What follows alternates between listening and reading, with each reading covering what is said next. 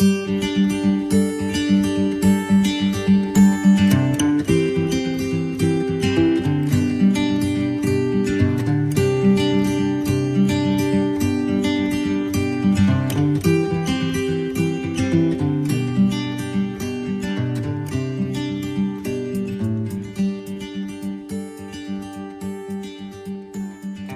aí, galera, tudo bem com vocês?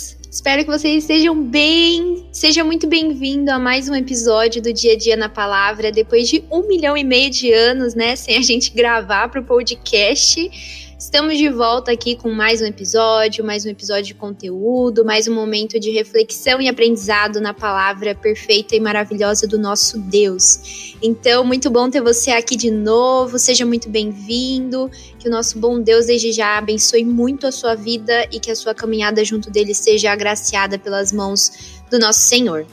Então, meus amigos e minhas amigas que estão acompanhando o podcast, Antes da gente passar para a parte do conteúdo desse episódio novo que está saindo agora, eu queria agradecer a você nesse momento, agradecer pela sua compreensão quanto às minhas decisões em relação à periodicidade do podcast, principalmente esse tempão que a gente ficou sem conteúdo, né? Sei que a gente ficou sem atualização lá no, no podcast Dia a Dia na Palavra. Bom, como eu expliquei melhor lá no Instagram semanas atrás, na verdade eu acho que há meses atrás, eu comecei o projeto Dia a Dia na Palavra com alguns conteúdos, temas, áudios e roteiros já preparados na minha cabeça e também escritos, né? Então tava tudo meio que engatado até mais ou menos o terceiro episódio do podcast, bem já bonitinho, e eu só precisava gravar. Então, por causa disso, eu pensei que seria super simples manter a rotina da produção, gravação e edição do podcast semanalmente. Mas nem tudo nessa vida acontece como a gente planeja, né?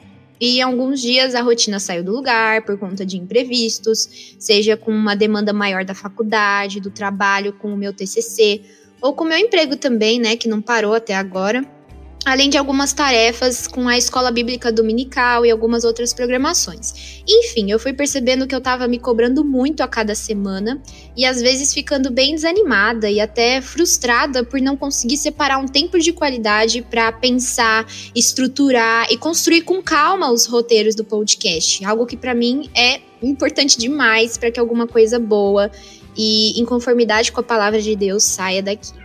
É, eu não queria mesmo continuar fazendo as coisas correndo e por vezes irritada, frustrada, porque esse projeto é uma benção muito, muito grande de Deus, é um presente e eu tenho ele como uma dádiva do céu num tempo tão incerto como que a gente está vivendo agora, né? Então, é, eu queria muito. Não foram todos os momentos, né? Que eu gravei e escrevi me sentindo assim, chateada. Mas algumas vezes eu só gravei porque eu tava correndo contra o tempo para conseguir entregar o áudio a tempo de uma boa edição e para postar no dia que eu mesmo tinha colocado como certo para divulgar, né? Ninguém me cobrou, ninguém ficou em cima, todo mundo foi super respeitoso. Mas eu ficava me cobrando porque era algo que eu, eu gosto muito de fazer, eu me sinto bem fazendo, é, gosto de receber também as pessoas que estão é, se entregando também para devocional, tendo o podcast como um auxílio, como uma ajuda. Então, enfim, eu me vi semanalmente sem ter roteiros bem pensados, estudados antecipadamente, e as coisas não estavam ficando tão boas assim. E isso para Deus e para vocês não teria uma, uma, uma, boa finalidade, né? Não teria uma finalidade alguma se eu não fizesse da melhor forma. Primeiramente para Deus e depois para quem está escutando. Então, todo trabalho feito para o Senhor, ele é útil e ele abençoa. Mas o mesmo trabalho também deve ser bem feito, porque a gente entrega para Cristo, a gente, a gente entrega para a glória de Deus. Então, se não for assim, o fim desse trabalho é para a gente obter a aprovação das pessoas, e esse não é o mais importante. Na verdade, não deve ser o mais importante. Então, eu decidi trabalhar sim semanalmente no podcast, escrevendo, estudando, lendo, me preparando sempre que posso, mas sem aquela cobrança interna de publicar os episódios de semana em semana. E isso não significa que eu quero avacalhar com as postagens ou fazer quando eu quiser, não. Isso com certeza não é o que eu desejo, né? É, eu quero continuar levando conteúdos úteis para nossa caminhada na fé. Eles têm me feito crescer muito também. Estudar para os podcasts, ler mais a Bíblia tem me feito assim maravilhosamente bem e compartilhar isso com vocês também tem sido uma benção muito grande. É, então eu quero continuar. Estamos aqui depois de várias semanas sem conteúdo novo e eu espero que Deus te abençoe muito. E eu só queria agradecer bastante pela compreensão e por vocês continuarem apoiando esse projeto. Certo? Então podem ficar tranquilos que, se Deus permitir, continuar abençoando o dia a dia na palavra, eu estarei firme aqui, estudando, aprendendo e compartilhando esses aprendizados com vocês, porque isso tem sido uma bênção riquíssima na minha vida. Amém?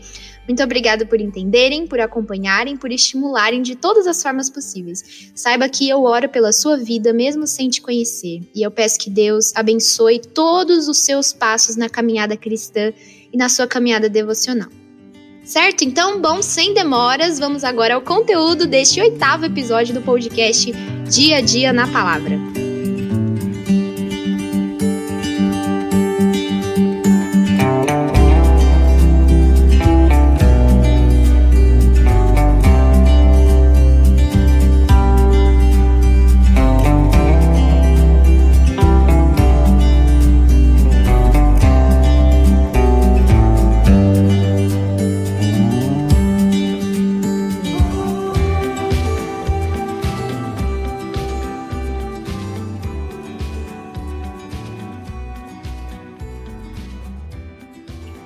Pessoal, no episódio de hoje eu quero compartilhar com você mais um capítulo da série especial que eu chamei de Devocionais em Nárnia. É, esse episódio, o episódio 8, eu já disponibilizei ele em forma de PDF, porque eu estou organizando novas ideias, novos rumos para o projeto Dia a Dia na Palavra. Quem sabe se transformar em um material é, de leitura para auxílio na hora da devocional. Então eu fiz um teste, eu fiz um episódio piloto na forma de material de leitura com o conteúdo deste episódio. Mas como eu sei que muitas pessoas preferem escutar, ouvir, né? Até por conta da rotina diária, com muita correria, pouco tempo para a gente parar e se dedicar a uma leitura atenta e ativa, né, das coisas. Eu sei que muitas pessoas preferem escutar os conteúdos por áudio. E essa é a proposta também do podcast, não é pra gente parar. Então, por isso, se você já leu esse conteúdo, maravilha. Seja muito bem-vindo de novo aqui. Se você quiser escutar e ter uma outra perspectiva sobre esse estudo, agora ouvindo a minha voz, é, seja muito bem-vindo. Mas se você ainda não escutou, saiba que também tem a versão para leitura desse episódio, que é mais um episódio da série Devocionais em Narnia. Então, sem mais delongas, só para explicar, seja muito bem-vindo e agora vamos lá. As devocionais em Nárnia, se você que está ouvindo agora é novo aqui no podcast ou ainda não escutou o episódio 7, que foi a primeira devocional em Nárnia que eu postei lá no, no dia a dia, nada mais são do que algumas reflexões sobre verdades bíblicas que nós podemos encontrar no livro fictício do autor cristão C.S. Lewis, As Crônicas de Nárnia. O C.S. Lewis ele colocou inúmeras referências bíblicas nas histórias de Nárnia, seja nos personagens como Leon Aslan, que no livro é uma ilustração, uma figura que representa o Senhor Jesus Cristo, como também em muitas situações e enredos dos livros. Ele colocou muitas referências bíblicas lá. Eu sou completamente apaixonada pelo universo de Nárnia e eu tenho lido os livros nessa quarentena. E relendo as histórias agora, mais madura, e lendo muitas pela primeira vez, é, mais atenta a alguns detalhes também que antes eu deixava passar, eu consegui fazer algumas comparações e reflexões entre o texto fictício do C.S. Lewis com as verdades escritas na Bíblia. E eu quero compartilhar cada uma delas com você. Na devocional de hoje, nós vamos refletir sobre algo extraordinário, poderoso, mas que muitas vezes deixamos escapar da nossa memória e do nosso dia a dia. A verdade de que Deus planejou cada detalhe da nossa vida. Ao longo da nossa caminhada cristã, quando nós já conhecemos a Deus e ao seu Filho, o Senhor Jesus Cristo, podem existir alguns momentos em que nós nos esquecemos dessa verdade irrefutável, de que Deus é o Criador, o sustentador e o soberano sobre tudo que existe e acontece nesse mundo, inclusive a nossa história. Deus já traçou cada linha da existência humana nessa terra, assim como a existência de tudo que há no universo. A existência das estrelas, das constelações, dos planetas, tudo acima da atmosfera e tudo embaixo dos mais profundos oceanos tudo ele já determinou o tempo, a vida e os acontecimentos debaixo do céu e da terra. Em tese, nós cristãos, nós costumamos confiar nessa verdade. Nós acreditamos, falamos, lemos e até cantamos sobre ela na igreja. Há vários hinos e cânticos que expressam o fato de que Deus é soberano sobre tudo e sobre todos, e é aquele que escreveu e determinou cada momento da nossa vida. Mas existem coisas que podem fazer com que a nossa fé nessa verdade se abale profundamente. E geralmente isso acontece quando momentos de dificuldade, momentos de tristeza, pesar, ou até mesmo injustiças, quando elas, essas coisas acometem a nossa jornada. Quando coisas ruins acontecem de uma hora para outra na nossa vida, como a perda de um emprego, de uma renda, o aparecimento de uma doença ou até a perda de um ente querido, nós costumamos questionar o Senhor sobre a sua soberania e sobre o seu amor e cuidado por nós. Nós pensamos, Deus, por que comigo? Por que agora? Tudo estava indo tão bem, por que, que o Senhor fez isso? Isso é algum castigo? O que eu fiz para merecer isso? Nós também fazemos esses questionamentos quando tudo na nossa vida parece ir de mal a pior, não é verdade?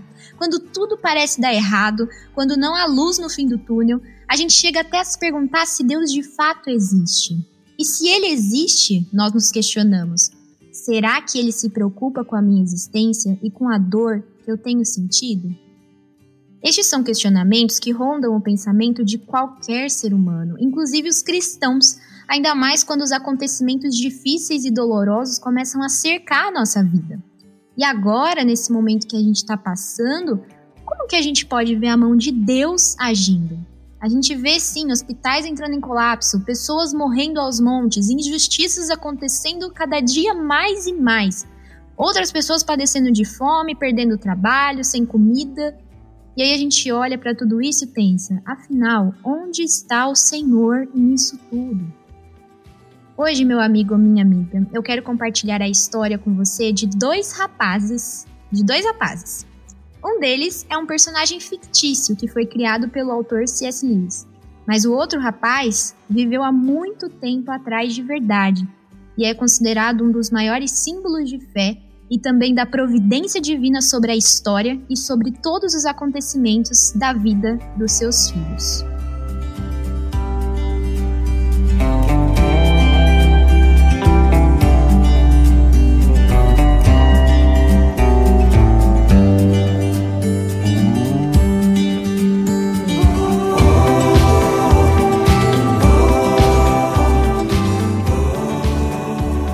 Bom, vamos lá. O primeiro rapaz que eu apresento a você hoje é o protagonista do livro O Cavalo e Seu Menino, que é a terceira história na sequência das Crônicas de Nárnia, e cujo enredo acontece logo em seguida às primeiras aventuras dos irmãos Pevensey em Nárnia, que foram narradas no famoso livro O Leão, a Feiticeira e o Guarda-Roupa. Dando um pequeno panorama para você que não conhece essa história do cavalo e seu menino, a aventura toda começa no período da Idade do Ouro do Reino de Nárnia, quando Pedro, Susana, Edmundo e Lúcia reinavam em Cair Paravel. Nárnia era um reino livre, cheio de encanto, onde todo o povo vivia feliz, completo, sendo liderados com poder e justiça pelo grande rei Pedro, que foi coroado pelo próprio Aslan, junto com seus três irmãos mais novos. Apesar de ser um reino próspero e alegre, Nárnia ainda era considerado um país pequeno perto dos territórios do sul, onde fica um país chamado Calormânia, uma região repleta de reinos bem mais poderosos e extensos do que Nárnia. E é nesse lugar, na Calormânia, que o enredo de O Cavalo e Seu Menino começa. Na Calormânia vivia um jovem rapaz chamado Shasta. Ele tinha boa aparência e era diferente de todos os aldeões que viviam no seu vilarejo. O Shasta morava com um pescador, a quem ele chamava de pai, que era um homem grosso, abusivo, que só cuidava do menino para ter ajuda na pesca e na venda dos peixes. Muitas vezes o Shasta sofria maus tratos físicos e psicológicos do seu pai adotivo, que sempre enaltecia tudo o que ele fazia de errado e por vezes chegava a espancar o Shasta quando a venda dos peixes não era muito boa. Esse pescador encontrou o Shasta em uma canoa quando o rapaz ainda era um bebê. O menino estava sozinho, chorando dentro de uma canoa que tinha apenas um homem já morto dentro dela. Por ver futuros benefícios financeiros em ficar com o rapazinho, o pescador adotou o Shasta como filho, mas não dava tratamento e nem amor de um pai a ele. O Shasta era um rapaz muito curioso que sempre nutria um enorme desejo de conhecer as terras do norte. Ele olhava pelo horizonte, buscando enxergá-las mais de perto, e sempre que via essa região do norte, sentia profundamente em seu coração de que algo o estava esperando naquele lugar. As terras do norte eram justamente as terras do reino de Nárnia. Shasta não sabia explicar o que movia tanto seu coração para Nárnia, mas algo o incitava fortemente a correr para lá. Então, certo dia, bem no comecinho do livro, um estrangeiro vindo de um dos reinos da Calormânia, um país chamado Tashbaan, chegou no vilarejo onde o Shasta vivia com o pai dele, aquele pescador. O estrangeiro era um homem importante de Tashbaan e foi recebido na estalagem do velho pescador com muita pompa. Aconteceu que naquela noite o Shasta teve um encontro inusitado com o cavalo desse tal estrangeiro. O cavalo não era como os outros, mas ele falava. Shasta nunca soube de animais que podiam falar, e foi quando descobriu que na Terra de Nárnia, o lugar onde ele tanto queria viver, alguns desses animais tinham essa incrível capacidade. Quem contou tudo isso sobre Nárnia para o Shasta foi o Bri, o próprio cavalo. O Bri foi sequestrado do seu país natal, Nárnia, depois de ter desobedecido a sua mãe e ido se refrescar num lago próximo às encostas da Terra do Sul.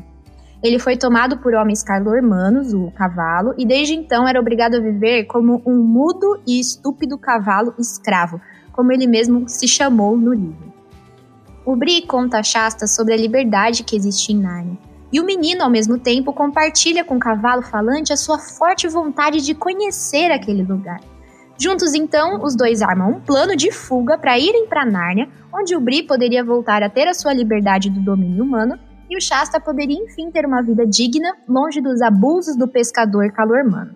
Naquela mesma noite, então, os dois decidem partir da Calormânia rumo a uma jornada longa de viagem que passaria pelo deserto, passaria pelo reino perigoso de Tashbaan, para chegar à tão sonhada terra de Nárnia.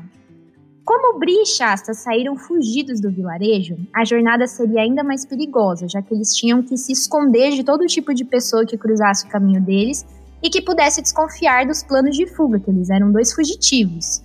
E nesse momento, eu quero que você comece a prestar atenção em alguns detalhes da história e desse trajeto que eu vou te contar. Eu não vou me render nas mil e uma, mil e uma aventuras que esses personagens tiveram ao longo da história, mas apenas em alguns pontos que são muito importantes para a gente refletir na devocional de hoje. Bom, depois de fugirem da aldeia onde o Shasta vivia, o cavalo e seu menino viajaram por semanas entre rios e vilas, baías e enseadas. Até que em uma noite, enquanto cavalgavam por uma floresta rumo às terras do norte, Bri e Shasta tiveram um encontro inesperado. Durante a viagem pela floresta, o Shasta e o Bri ouviram rugidos de leões que pareciam estar em sua cola. O cavalo galopou para tentar despistar essas feras e estava completamente apavorado, como ele mesmo diz no livro. O Shasta também já via a morte chegando cada, a cada minuto que ele ouvia os fortes rugidos vindos dos dois lados da floresta. Nesse momento, um outro cavalo, montado por uma outra pessoa, aparece na história, também fugindo dos leões. A cada rugido que as feras davam, mais esses dois cavalos, o Bri e esse outro cavalo, né, estranho, se aproximavam. A perseguição continua até o momento em que os dois cavalos já cavalgam lado a lado. E nessa hora, os rugidos começam a ficar mais distantes e minutos depois, os leões desaparecem. Quando as identidades das novas personagens são reveladas, o leitor conhece a égua Ruim, uma égua falante também narniana, que está ajudando a jovem Aravis, sua ama, que é do reino de Tashbaan no sul, a chegar até o país de Nárnia. A Aravis é descendente de uma dinastia muito poderosa e milenar nas terras de Tashbaan, seus antepassados descendiam do deus Tash, que é uma divindade para o povo de Tashbaan. O pai da Aravis comandava uma das províncias desse reino e era um homem importante na corte do líder de Tashbaan, que se chama Tisroc. Aravis fugiu da sua casa porque ela foi prometida em casamento a um homem mais velho, que era o influente grão-vizir de Tashbaan. A sua madrasta não gostava dela, e por isso ela persuadiu o pai da Aravis a dá-la em casamento ao tal homem, que a Aravis detestava. Quando foi selado a promessa do matrimônio, a Aravis quase se matou, mas foi a sua égua, Ruim, que a impediu de enterrar uma adaga no próprio peito. A Ruim, como Bri, né, o cavalo Bri, também teve de esconder dos humanos calormanos a sua capacidade de falar, mas para salvar a sua ama, ela interferiu no quase trágico ato, dizendo: Minha ama, não se destrua, pois se viver, ainda poderá alcançar o favor do destino. Mas os mortos são iguais a todos os mortos. Neste momento, então, Ruim também contou a Arave sobre as terras de Nárnia, de onde a égua vinha, e falou sobre a liberdade que existe no Reino do Norte, onde nenhuma menina é obrigada a se casar com quem não ama. Dito e feito, as duas, como Bri e Shasta, decidiram fugir de Tashbaan rumo ao reino narniano. E no meio do caminho acabaram ali, encontrando o cavalo e seu menino que tinham os mesmos objetivos das duas. Então os quatro acabam por formar uma equipe com um único objetivo: chegar até Nárnia. Rapidamente explicando, eu sei que vão ter muitos detalhes aqui hoje, porque eu acredito que essa história não é uma história tão conhecida assim por todos, mas aguente. Brincadeira, mas vai ser bacana depois a gente perceber e pegar esses detalhes do livro e conseguir construir a, o ensino, né? Enfim, rapidamente explicando, para chegar às terras do norte, os quatro teriam que passar pela grande cidade de Tashbaan, que ficava entre as terras do sul, onde eles estavam, o deserto e mais para frente um país chamado Arquelândia, que era vizinho e aliado de Nárnia. Se eles chegassem na Arquelândia, era um pulo para eles estarem em Nárnia. Então o problema todo era passar por Tashbaan, cidade de onde a Arábia estava foragida e onde o menino Shasta também poderia ser preso como ladrão de cavalos, e eles precisavam passar por essa cidade sem serem pegos. Muitas coisas acontecem no meio desse enredo a partir desse encontro dos quatro, os dois cavalos e o casal, né, o Shasta e a Arabs. E eu vou compartilhar alguns deles e os que focam mais no personagem do menino, o protagonista, que é o Shasta. Bom, quando eles decidem atravessar a cidade de Tashbaan por dentro, Bri e Ruin se perdem de Aravis e Shasta. O Shasta é levado ao castelo do líder de Tashbaan, o Tisrock, por ninguém menos ninguém mais do que os grandes reis de Nárnia, Edmundo, Susana e Lúcia, os reis e as rainhas de Narnia estavam hospedados em Tashbaan por conta do interesse do príncipe de Tashbaan, o filho do Tisrock, que se chamava Rabadashi, em se casar com a rainha Susana. O Shasta se separa do grupo por ter sido confundido pelo rei Edmundo com o príncipe da Arquelândia, o príncipe Corim, que acompanhava o rei e as rainhas de Narnia em sua visita a Tashbaan. O Edmundo pegou o Shasta na rua, no meio da multidão, pensando ter encontrado o príncipe Corim, que era um fujão que estava tentando conhecer a cidade. Dentro do castelo, longe dos cavalos e da sua companheira de viagem, pensando ter estragado completamente todo o plano para atravessar a cidade, o Shasta acaba escutando uma conversa do rei das rainhas de Nárnia sobre um grave problema que eles tinham na mão. O príncipe Rabadash de Tashbaan era um insano mimado que queria se casar com Susana à força e não mediria esforços para conseguir isso. O Shasta não revela sua verdadeira identidade às majestades narnianas porque ele temia acabar sendo preso se descobrissem quem ele de fato era. Ao conseguir fugir do castelo com a ajuda do príncipe Corim, da Arquelândia, que voltou da sua voltinha pela cidade, o Shasta vai para o ponto de encontro do grupo, as tumbas da cidade. Mas quando ele chega lá, ele não encontra nem os cavalos e nem a Araves no local. Agora ele estava completamente sozinho sem saber se os seus amigos tinham também sido pegos ou se eles tinham partido sem ele para Nárnia. Nesse momento da trama, onde o Shasta teve de passar a noite sozinho nas tumbas, ele ouve inúmeros barulhos e ruídos de animais ferozes ao seu redor. Chacais, bandos de sei lá o que, como Shasta disse no livro, tudo parecia espreitá-lo, Agora ele estava sem amigos, desarmado, e ele entra em pânico com a ideia de morrer nas garras de feras selvagens. Por um momento, o Shasta pensa que são os leões que o perseguiram na floresta naquela noite que ele encontrou com a égua ruim e com a Araves. Mas havia um ser ao lado do Shasta naquela noite solitária no meio das tumbas. E esse ser era um gato. Não um gato comum, mas um gato muito solene, como C.S. Lewis conta. No momento em que as feras pareciam se espreitar ao redor do Shasta, lá apareceu o gato para lhe fazer companhia durante toda a noite.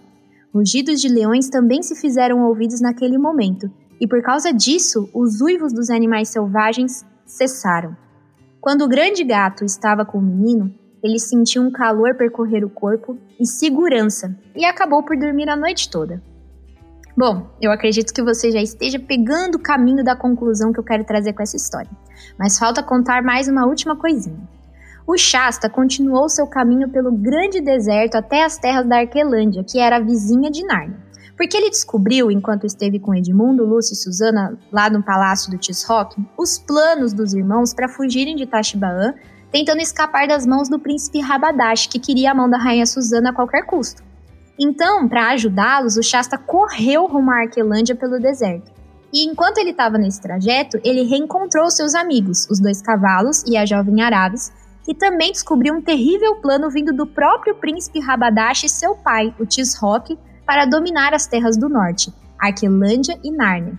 Aravis e Shasta descobriram de maneiras diferentes, em momentos diferentes, que um problema grande se aproximava do reino de Nárnia e da Arquelândia. O príncipe Rabadash estava, naquele exato momento que eles se encontraram, preparando um grande exército de Tashbaan para atacar a Arquelândia, destruir o reino, destronar o rei do país, que se chamava Rei Luna, e em seguida subjugar Nárnia, matando todos os reis e deixando somente a rainha Susana para Rabadash tomá-la como esposa. A partir daí, meus amigos, é ação atrás de ação. Mas os dois últimos pontos que eu quero compartilhar sobre essa história, sobre essa desafiadora jornada do Shasta e seus amigos, são estes aqui. Quando os quatro já estavam em Arquelândia, já quase chegando na divisa com Nárnia, os exércitos de Rabadash já se faziam ouvir lá do outro lado, atrás deles. Os cavalos começaram a correr com toda a velocidade que tinham e estavam à beira do desgaste quando um enorme leão aparece no caminho dos amigos. A fera é imensa e perseguiu os quatro rapidamente. Bri e Shasta, o cavalo Bri e o menino Shasta, estavam na frente, e viram que o caminho estava impedido por um grande muro com um homem estranho parado na frente dele. Ao mesmo tempo, o leão já estava alcançando a égua ruim e a Araves. O Shasta, então, num súbito ato de coragem, saltou do cavalo Bri e foi ajudar as amigas lá atrás. A fera estendeu a pata gigante em determinado momento e acertou com as garras o ombro da Araves, que rodopiou sobre a cela pela força do impacto. Shasta ficou de cara a cara com a fera, sem arma e sem pedra. Nesse momento, o rapaz apenas gritou para o leão ir embora dali. O que estranhamente aconteceu. O leão refreou o passo e foi embora depois do grito de Shasta. Tudo o que restou nesse momento foi a Aravis ferida, os cavalos exaustos e os quatro na casa do velho homem, que era um eremita que tinha contato com magia. O Shasta não podia parar, pois o exército de Rabadash se aproximava rapidamente da Arquelândia. Ele foi enviado então sozinho para falar com o rei Luna, o rei da Arquelândia, e avisar que estava vindo um ataque surpresa de Tashbaan e ajudá-lo também na batalha. É, gente, eu sei que são muitas informações, mas era necessário contar esses detalhes da história para compartilhar o desenlace de tudo isso que eu falei até aqui. Você deve ter notado que estes encontros com leões, que tanto perseguiram Shasta e seus amigos ao longo da história, não foram à toa, né? Pois não foram mesmo.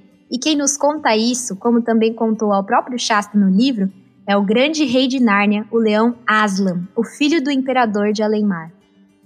Quase no fim da trama, o Shasta encontra-se mais uma vez sozinho, sem rumo, faminto e com um cavalo que não aperta o passo de jeito nenhum. O Shasta pensa então o seguinte: Devo ser o cara mais desgraçado do mundo. Tudo dá certo com os outros, comigo nunca. Os nobres e as damas de Nárnia conseguiram fugir de Tashbaan. Eu fiquei lá. Araves, Bri e Ruim estão no bem bom com o velho eremita. Fui o único a ter que sair. O rei Luna e sua gente estão a salvo no castelo, com os portões bem fechados, mas eu fiquei de fora.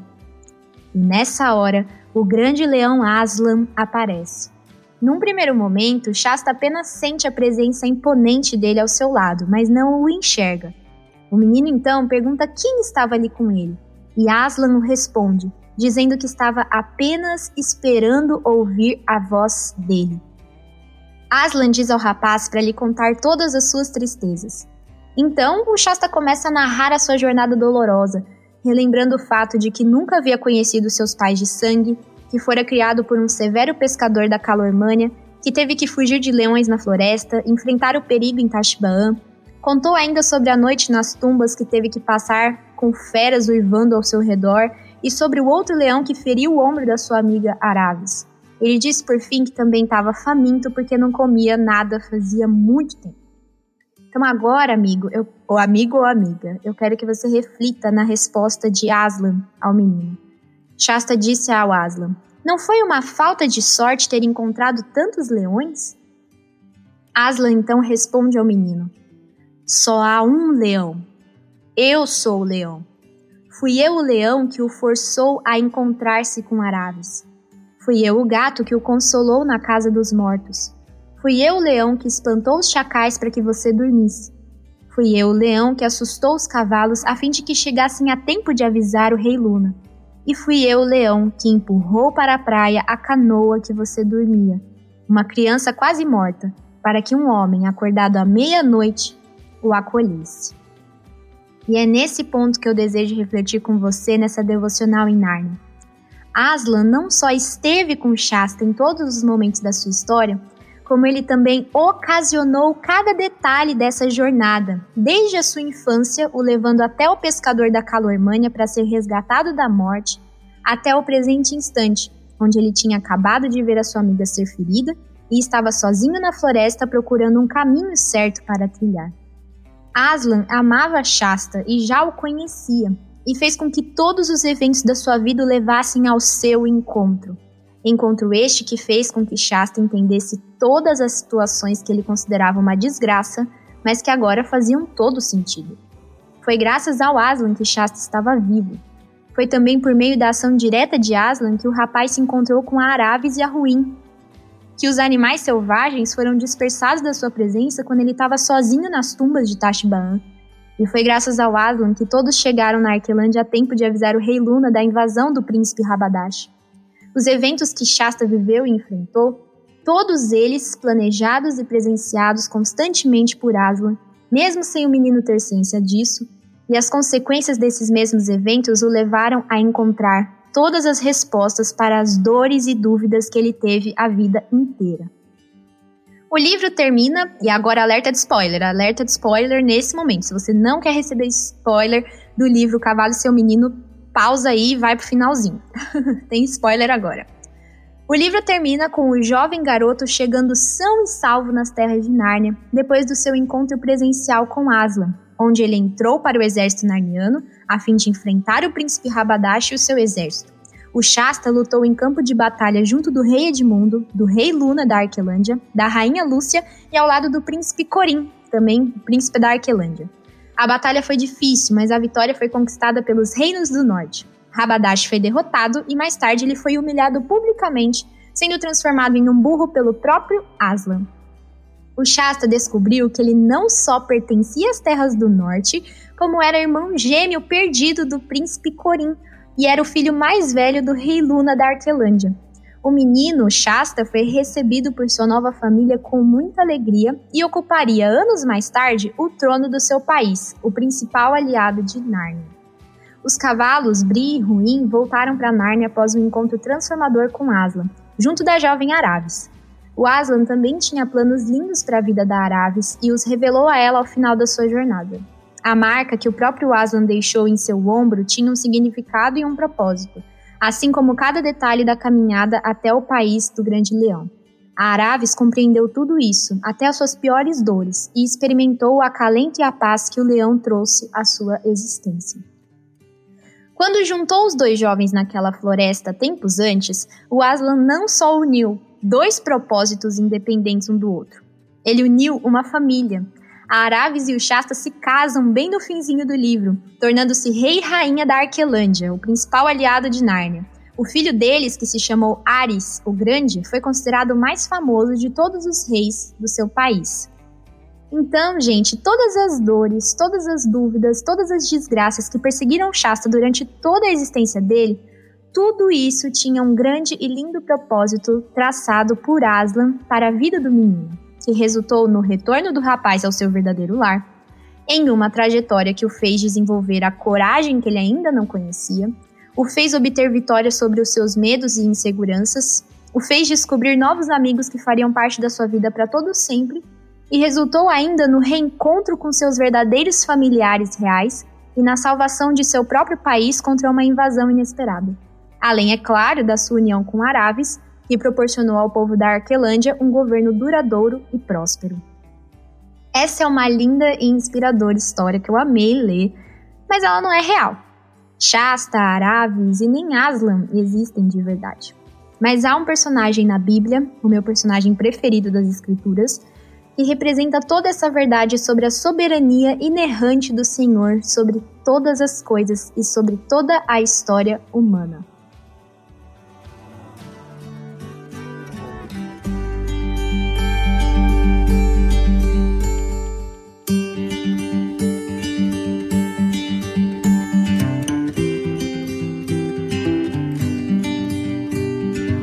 Em Gênesis capítulo 37, inicia-se o relato sobre a família de Jacó, e em especial sobre a vida de um rapaz chamado José, um dos filhos mais novos de Jacó com a sua esposa Raquel. José era um menino de 17 anos na época, e o seu pai o amava mais do que a todos os outros 11 irmãos. Por causa desse favoritismo de Jacó por José, que era o filho da sua velhice, os irmãos mais velhos do rapaz nutriam um forte ciúme dele e o odiavam profundamente. José era um rapaz íntegro, de caráter puro e aprovado por Deus, que sempre prezou pela verdade e auxiliava seu pai com o rebanho. O José teve dois sonhos enviados pelo Senhor quando ele ainda era um adolescente, e estes indicavam, mesmo sem o jovem ter ciência disso ainda, o futuro dele e da sua família. Nos dois sonhos, Deus revelou a José que um dia ele seria reverenciado pelos irmãos e por seus pais, ganhando assim uma posição de autoridade sobre todos do clã de Israel. Os irmãos, ao, ao, ouvirem essas coisas, alimentaram ainda mais o ódio e a inveja que sentiam de José. E tempos depois, eles se uniram para tirá-lo, tirar o irmão mais novo do seu caminho. O plano inicial dos irmãos era matar José, mas por decisão de Judá, eles resolveram vender o irmão mais novo a comerciantes midianitas que passavam pela região. Então, por 20 peças de prata, José foi vendido para ser escravo na terra do Egito, longe da sua família, longe do pai, quando ainda era um adolescente. Deus estava coordenando e permitindo cada acontecimento da história de José, mesmo com as atitudes desprezíveis e injustas, pecaminosas dos irmãos para com ele.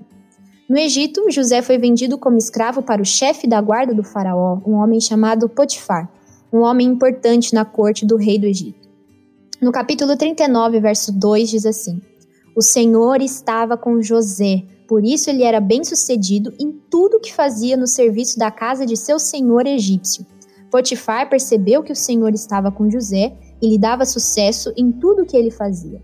José continuou fiel a Deus, sendo obediente, longânimo, paciente, fazendo o melhor que Deus lhe permitia no trabalho na casa do seu senhor, mesmo ele sendo cativo e vendido como um cão pelos próprios irmãos. A narrativa sobre a história de José continua pelo resto dos capítulos finais de Gênesis, onde vemos que, apesar da ascensão que José conquistou pela ação de Deus na casa do Potifar, as dificuldades na vida do menino ainda não tinham acabado. O José foi acusado injustamente de tentar violentar a mulher de Potifar por causa de uma mentira que ela mesma criou pelo fato do rapaz ter se recusado a se deitar com ela. José disse a ela no verso 8 do capítulo 39: meu senhor me confiou todos os bens de sua casa e não precisa se preocupar com nada. Ele não me negou coisa alguma, exceto a senhora, pois é mulher dele. Como poderia eu cometer tamanha maldade? Estaria pecando contra Deus. A integridade de José foi mantida pela ação do Espírito de Deus que estava sobre ele, e para a glória do nome de Deus. José resistiu à tentação e foi fiel não só ao seu senhor terreno Potifar, mas principalmente ao seu Senhor, o Deus de Israel. Mesmo sendo obediente e fiel, Deus não poupou José do cárcere. Repetindo, Deus lançou José na prisão, mesmo ele sendo obediente e fiel. O rapaz foi preso, passou anos na cadeia, mas alcançou graça do Senhor lá também e foi nomeado pelo carcereiro como responsável pelo cuidado dos presos e das tarefas na prisão. José, na prisão, interpretou os sonhos de dois detentos, o chefe dos padeiros e o chefe dos copeiros, até que o Senhor colocou, anos depois, sonhos enigmáticos na mente do rei do Egito, o Faraó, que, atordoado, buscou por alguém que pudesse interpretar esses sonhos. Foi somente então, quando José já tinha 30 anos de idade, sofrido tudo o que sofreu e passado por tudo o que ele passou, que os planos de Deus para sua vida começaram a se concretizar os propósitos supremos, maiores e infinitamente melhores do que qualquer ser humano poderia planejar, sonhar ou imaginar, os propósitos do Deus soberano passavam a se cumprir na vida de José naquele momento. José interpretou sabiamente os sonhos do faraó e reconheceu o poder de Deus sobre a vida do jovem. O hebreu, foi, o hebreu José foi então nomeado governador de toda a terra do Egito, uma das maiores dinastias do mundo antigo, e foi responsável por coletar e armazenar o, o alimento que seria farto na terra por um período de sete prósperos anos, para quando os sete anos seguintes de fome e miséria chegassem. Uma coisa importante para se falar nesse estudo é que o propósito de Deus com o sofrimento e as dores e os anos de aflição que o seu servo José enfrentou era muito maior do que apenas torná-lo um homem mais poderoso do Egito abaixo do faraó. Isso, esse cargo, foi apenas um meio, uma forma para que o verdadeiro objetivo fosse enfim cumprido, que foi o quê? A salvação de muitas vidas, tanto as do povo do Egito quanto as da própria família do José a família de Israel. José reencontrou seus irmãos no período da grande fome, dos sete anos de fome, que atingiu não apenas o Egito, mas, todos, mas todas as regiões do mundo, como está em Gênesis 41, 57. Os irmãos que o venderam como escravo e que enganaram o próprio pai, dizendo que José tinha na verdade sido comido por animais selvagens, estavam agora diante do seu irmão mais novo, curvados, como diz em Gênesis 42, 6, exatamente como José havia sonhado anos antes, rogando auxílio por meio da venda dos cereais no Egito. José perdoou os irmãos em seu coração e proveu por sua família, dando cereais por alimento e ainda uma quantia em dinheiro. Mas além disso, José testou a veracidade do arrependimento dos irmãos quando eles foram ao Egito. Ao final da narrativa, o José revela sua verdadeira identidade, é um dos momentos mais emocionantes da história. Os irmãos mostram arrependimento profundo do pecado que cometeram contra Deus e contra José e se humilham perante ele. José os perdoou e toda a família de Jacó se reuniu novamente na terra do Egito. Eu trago agora as palavras de José para a conclusão dessa nossa devocional. Em Gênesis capítulo 45, verso 4 ao 8, o José enfim revela sua identidade aos irmãos e diz: Eu sou José, o irmão que vocês venderam como escravo ao Egito. Agora, não fiquem aflitos ou furiosos uns com os outros por terem me vendido para cá. Foi Deus quem me enviou adiante de vocês para lhes preservar a vida. A fome que assola a terra há dois anos continuará por mais cinco, e não haverá plantio nem colheita. Deus me enviou adiante para salvar a vida de vocês e de suas famílias e para salvar muitas vidas. Portanto, foi Deus que me mandou para cá e não vocês. E foi ele quem me fez conselheiro do Faraó, administrador de todo o seu palácio e governador de todo o Egito. Percebem aqui o quanto a verdade sobre a soberania de Deus sobre todas as coisas é infalível e inegável? O Senhor é o dono de toda ciência e sabedoria, e não há nada que exista no universo que ele não tenha autoridade. Afinal, ele é antes de tudo, antes de todos, e todas as coisas existem e acontecem porque ele estabeleceu e criou de tal forma. A nossa existência está totalmente dentro disso. Todos os seres humanos têm os seus dias determinados e escritos pelo Criador. E os dias das vidas dos filhos de Deus, eleitos segundo a sua misericórdia, pelo sangue precioso de Jesus Cristo, também estão. A jornada do cristão, desde o seu encontro com Cristo Jesus até a vida eterna, foi planejada e efetuada pelo Senhor. E isso inclui sim o sofrimento, a angústia, as lutas e as suas possíveis perdas. Se Cristo Jesus é o seu redentor e salvador, e se você tem o Espírito Santo como selo que o identifica como filho de Deus, meu irmão ou minha irmã, não importa qual seja a sua atual circunstância, ela tem um propósito já traçado pelo Criador antes mesmo de você nascer. Se você tem fé em Jesus e crê nele como seu Senhor e ama a Deus obedecendo a sua palavra e buscando-a, não se apavore com as tristezas ou as batalhas da vida. Não perca fé no Senhor, não dê lugar ao inimigo ou à confusão dos seus pensamentos. José é um exemplo sobre como Deus está guiando e cuidando de cada detalhe da vida dos seus filhos, mesmo com sofrimentos e perdas, pois ele tem propósitos que vão além do que a nossa capacidade humana pode imaginar. Concluindo, em Gênesis 50, verso 20, José diz o seguinte para os seus irmãos: Vocês pretendiam me fazer mal, mas Deus planejou tudo para o bem. Colocou-me neste cargo para salvar a vida de muitos. Conseguem compreender aqui como os planos de Deus são maiores, melhores, mais poderosos e perfeitos do que a gente pode prever? E como isso pode nos dar esperança? José teve a sua juventude tomada por injustiças e servidão, parecido com o menino Shasta no livro Cavalo e seu Menino, não é? Mas em nenhum momento ele deixou de ser fiel a Deus, obedecendo, fazendo o seu melhor para o Senhor e não para homens, até quando ele foi um escravo e um prisioneiro. As circunstâncias da vida de José poderiam fazer dele um jovem murmurador, revoltado, duvidando da existência e do cuidado do seu Deus. Mas o Espírito do Senhor estava em seu coração, guiando e fortalecendo a sua fé, até o momento certo que Deus preparou para que o seu propósito perfeito na vida dele e da família se concretizasse. Irmãos e irmãos, permanecer firmes na fé e no cuidado de Deus por nós, algo que só nos foi garantido por meio do sacrifício de Jesus Cristo na cruz, é um dos maiores desafios da nossa caminhada na Terra.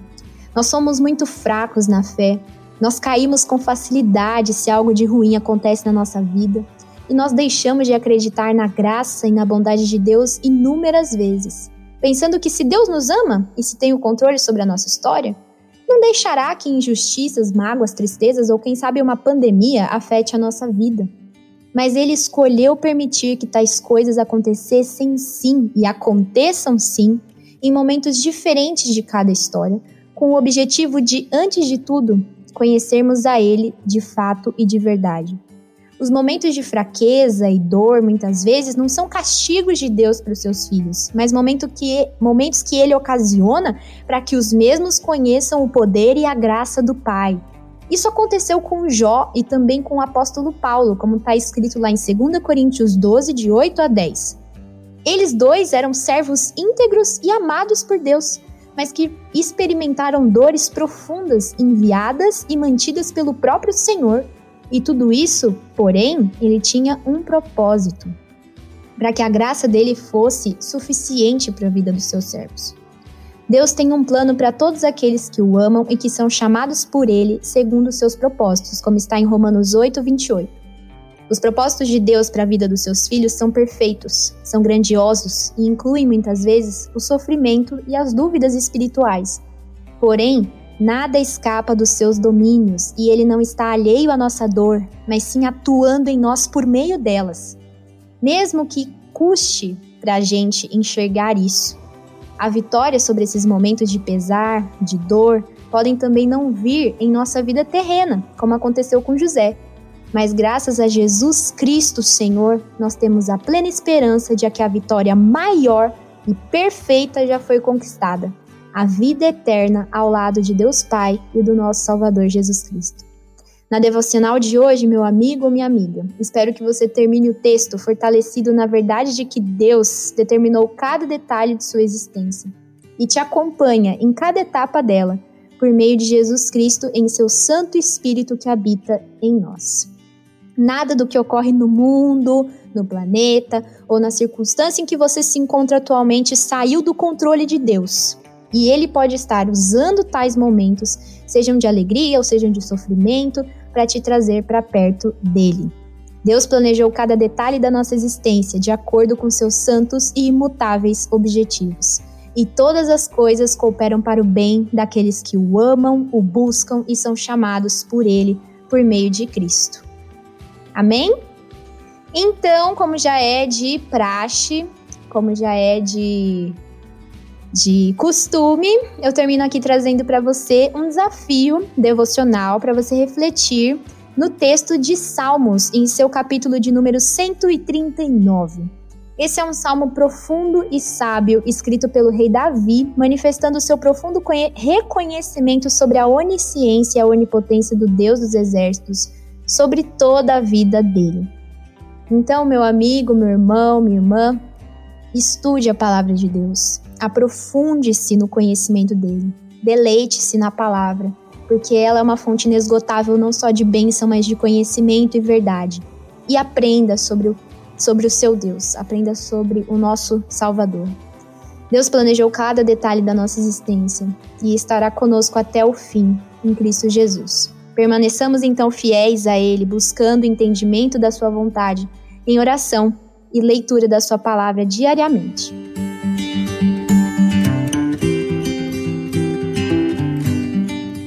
Que Deus te abençoe ricamente sempre e que Ele abençoe seus dias cada vez mais nas suas devocionais. Muito obrigada por escutar até aqui, continue acompanhando e que Deus fique, que Deus guarde sua vida sempre com Deus. E até a próxima, até semana que vem.